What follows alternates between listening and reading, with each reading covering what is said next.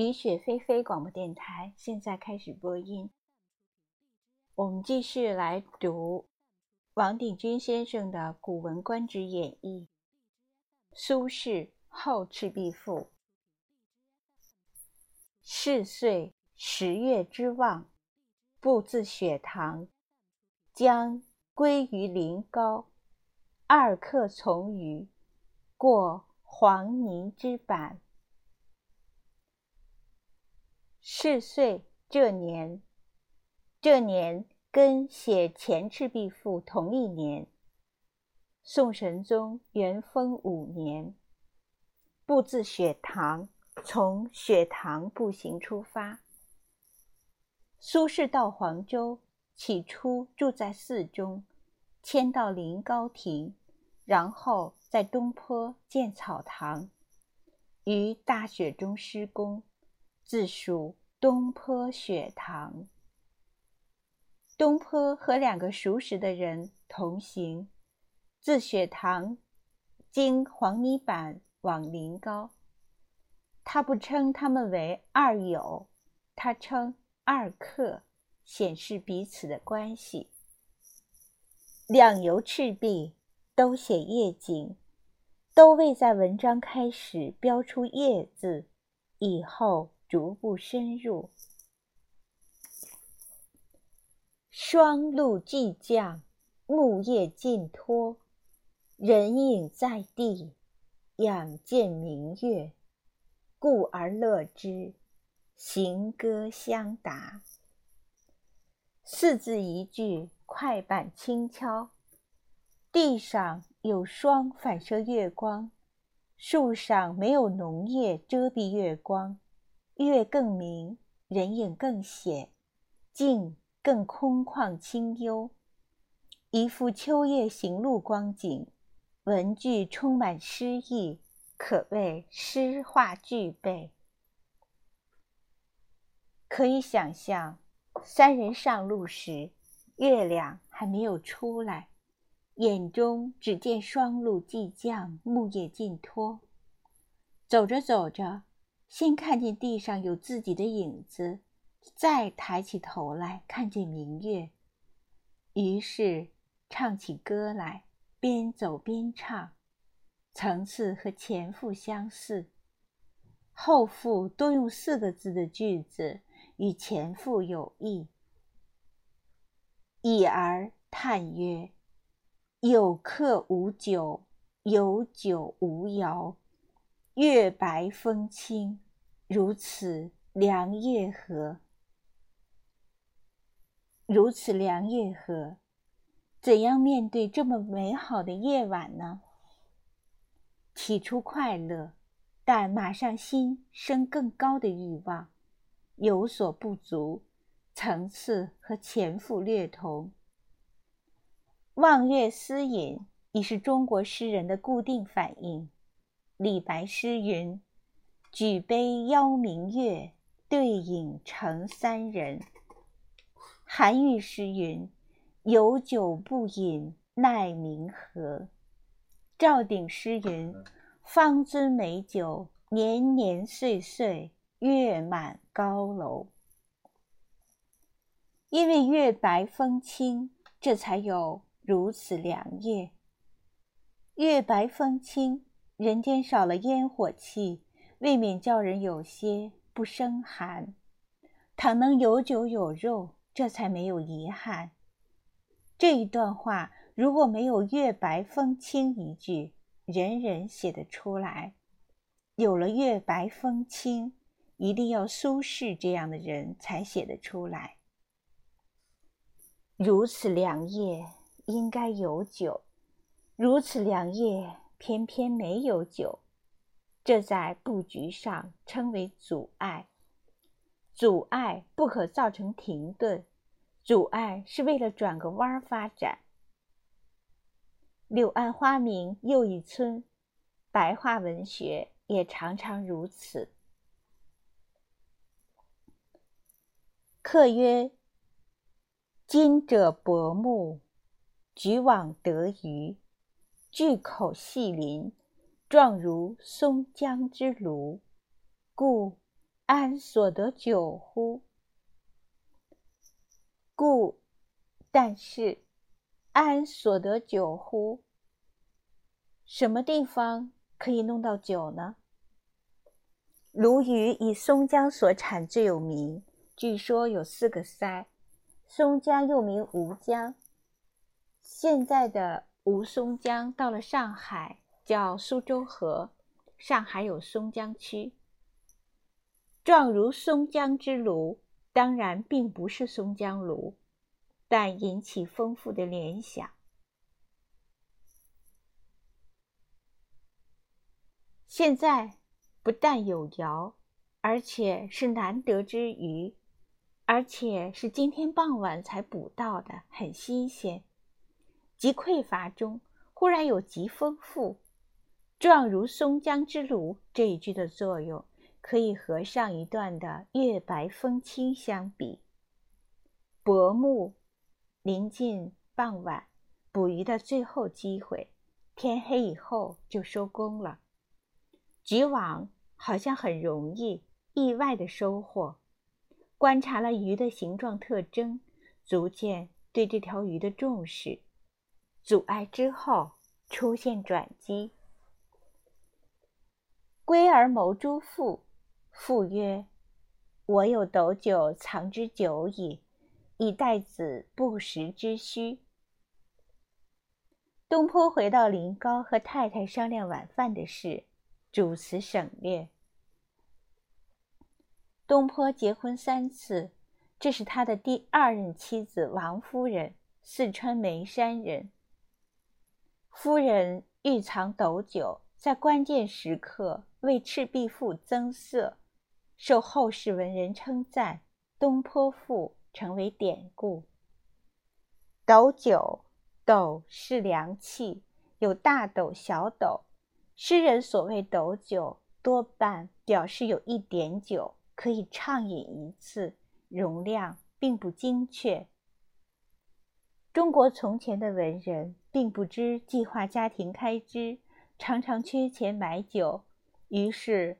有拔簪买酒待客和卖发买酒待客的贤妇。袁微之诗云：“逆他沽酒拔金钗。”有人说，世界多灾多难，全赖妇女平时善于储藏，以待不时之需。家家度过荒年，如果没有女人，人类早已都饿死了。直到此处，后父还是潇洒自在、景美情平，写出生活的简陋，也可以说是困苦，似乎流露于无意之中。有人说这是坡公的修养，外境已不能转移他的内心。就写作技巧而论，不用形容词，不用惊叹号，没有指示的判断的句子。自自然然使境界现前，有人称之为示现法。示现是佛家用语，原指菩萨随机缘而出现化身。于是写九鱼鱼，复游于赤壁之下，江流有声，断岸千尺。山高月小，水落石出。曾日月之几何，而江山不可复食矣。曾日月之几何？曾，从上次游赤壁到现在，日月代表昼夜。昼夜代表时间，几何多少？不多不久。用白话来说，哎，一共才有几天呐？日月并非星球，几何并非数字，而江山不可复食矣。江山也不专指长江和赤壁。已有人生世事之意。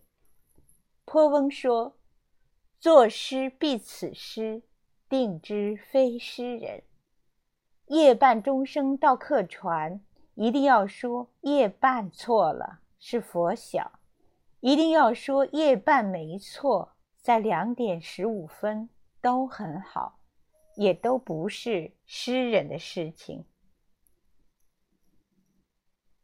写景的句子整齐似骈，叙事的句子不整齐似散，充分发挥骈散结合的优势，节奏也因之变化灵活。文章有好几个地方用一连串短句展开，然后用一两个长句将此一小段收束。短句节奏快。长句节奏慢，好像刹车前灭速慢行。例如：“江流有声，断岸千尺；山高月小，水落石出。”之后记之以“曾日月之几何，而江山不可复拾矣”，是也。此中诀窍，今天的白话文学作家。仍在香火相传。江流有声，断岸千尺；山高月小，水落石出，都是名句。篆刻家常用来刻成闲章，书画家乐于使用。四个短句，无限江山，好像看大师作画，轻巧的移千里于尺幅之中。江流有声，断岸千尺；山高月小，水落石出。极优美的写出极平常的景象，极平常的景象也因此极优美。上次七月游赤壁，夏季多雨，江水高涨，江景辽阔。现在的十月游赤壁。秋季雨少，水位降低，但大江东去时，仍然有澎湃之声。曾日月之几何，不过三个月，而江山不可复拾矣。这是自其变者而观之吗？后赋比前赋景有异，文有异，思想情感亦不尽相同。所以，东坡在后赋中避免议论，以丰富的意象为特色，提高了象征性。至此，后赋与前赋完全分开。可以设想，东坡有意分开，作家不可企图两次插足于同一河流之中。余乃涉衣而上，复谗言。披蒙茸，踞虎豹，登囚龙，攀七谷之危巢，抚冯夷之幽宫，盖二客不能从焉。舍舟登山，上次游江为主，此次登山为主，仅为前赋所无，文与前赋有别，两赋这才千古并存。否则有一篇也就够了。设衣，平时服装不易登山。东坡赞山是临时成性，有性情。时在夜间，东坡又毫无装备，读者先为他的安全提心吊胆，下文读来特别有张力。一路人迹罕至。只有凶猛的鸟才在此居住。东坡在岩石上、乱草间寻落脚之处，坐在形状凶猛的石头上休息一下。有时得攀树前进。山高月小，断岸千尺，长江俨然是水神居住的神秘的宫殿。体会节奏，复谗言云云。接连四句，每句都是三个字，急促紧迫，快板，与山势险峻、夜色恐怖相应，既之以攀七谷之危巢，云云。两句都是六个字，由短转长，由急转缓。莫以散文句法，盖二刻不能从焉。作小结，景在变，不似人间。东坡似乎暗喻自己处境险恶，盖二刻不能从焉。行到水穷处，万径人踪灭矣。东坡不着一字，尽得风流。这些地方，作家不能依赖直抒胸臆，要做到弗洛伊德所谓变形伪装。钱贤说，文学作品是写意象的，意象。寓意于象，象中有意。作家写出来的是象，没有写出来的是意。读者有已经写出来的部分，发现未写出来的部分。夕阳无限好，只是近黄昏，是象；感叹国势衰落，好景不长，是意；不识庐山真面目，只缘身在此山中，是象。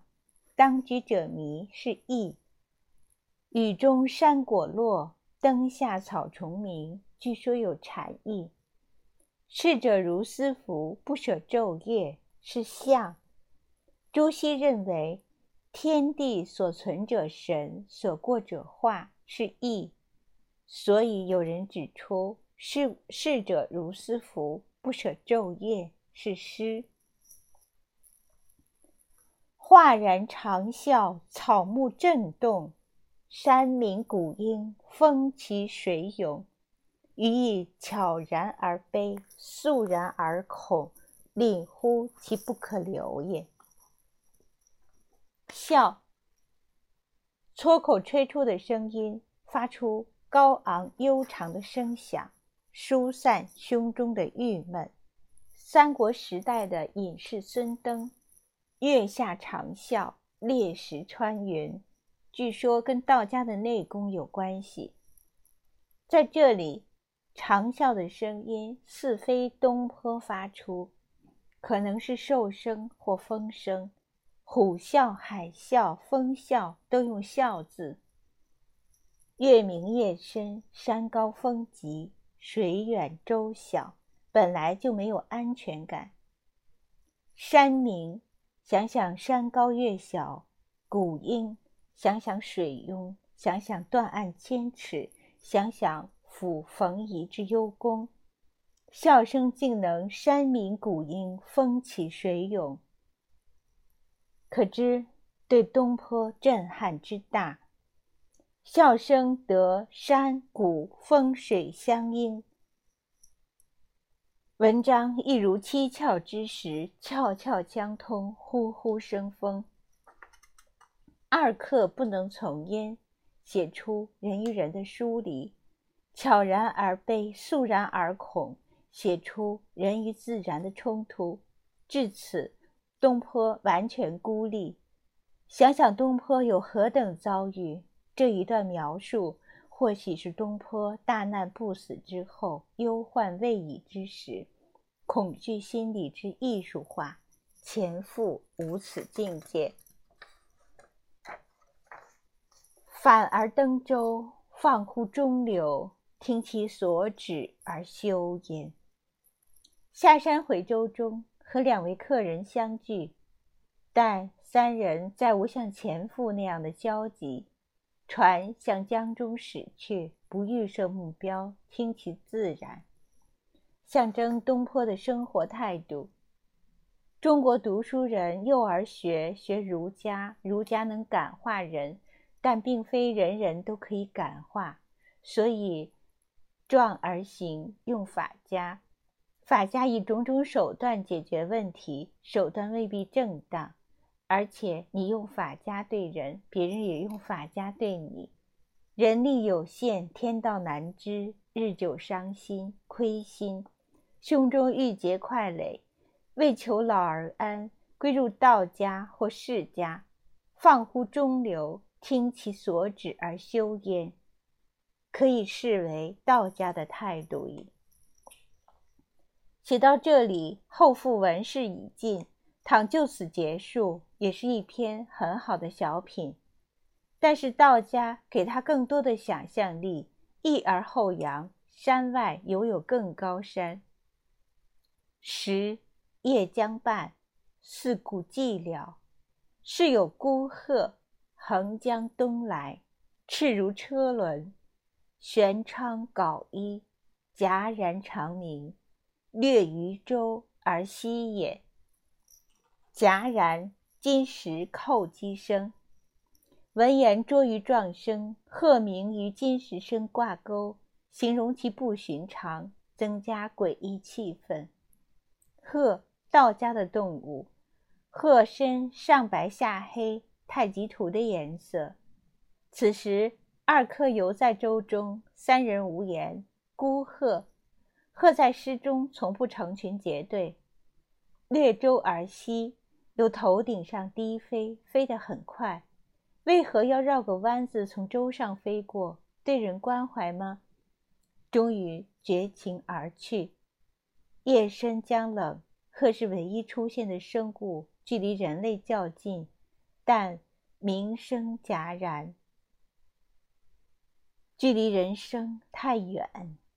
东坡写来不动情感，道家的态度是否表示道家并未能使他得到救赎，耐人寻味。这一段已恍惚如梦境矣。须臾客去，余亦就睡。梦遗道士，羽衣翩跹，过。临高之下，依于而言曰：“赤壁之游，乐乎？”问其姓名，抚而不答。呜呼！一兮，我知之矣。愁兮之夜，非鸣而过我者，非子也也。非子也也，不是你吗？须臾客去，余亦就睡。船上睡，回家睡。过临高之下，应当是回到了家中。道士穿雨衣，与羽化登仙挂钩，行走姿态如飞似舞，与鹤挂钩。设计将梦境与现实混淆，明明是当天晚上发生的事，说成愁夕，也是梦中的时间观念。呜呼！依稀。此处似乎用不着悲叹。有学问的人说，在忽然间想起来的时候发出的声音。一般词典没有这个解释。二课在前赋中有表演，后赋是东坡一人担纲，结尾高潮犹无他人参与之余地，心境孤绝。道是故笑。余亦惊悟，开户视之，不见其处。梦境混沌，何时说破？何时梦醒？此时东坡认为，能跟他对话的人只有一个，就是这个道士。但道士只能在梦中出现，梦醒就是梦破，空留惆怅。道士就是鹤，鹤就是道士。飘然现身，难得，但无作为。开户视之，不见其处。如果是在家中，户外能见度是很高的，东西南北都看得见，不显月色，满眼月色。如果是在船上，只见满江月色，可连接人生如梦，一尊缓泪江月。更觉有余不尽。前夫始终在船上，后夫一再换场景：路上、家中、舟中、山上、舟中、家中。文章的完整性未受影响。前夫心情变化小，后夫心情变化大，平和、紧张、松弛，有限度的解脱，象征。退出人世，遁入自然，有限度的退出自然，有限度的回归人世。空明境界似不及王维，但因此我们更愿意拥抱他。前赴益阳开合，明显有布置；后赴益阳开合，不留痕迹。前赴人物热闹，场面说得出、看得见。后赋人物孤冷，心境说不出，感觉得到。文学作品以道家思想升华五浊人生，成功的范例。有人说，读《赤壁》两赋胜读一部《庄子》。前赋难写易读，后赋难写难读。王世贞诗云：“赋是双珠，可夜明。”后赋可能更圆润纯净。唐庚云：“东坡、赤壁二赋，一洗万古，欲仿佛其一语，必是不可得也。一语或可得，通篇不可得。东坡亦不能复制，如王羲之写《兰亭集序》。”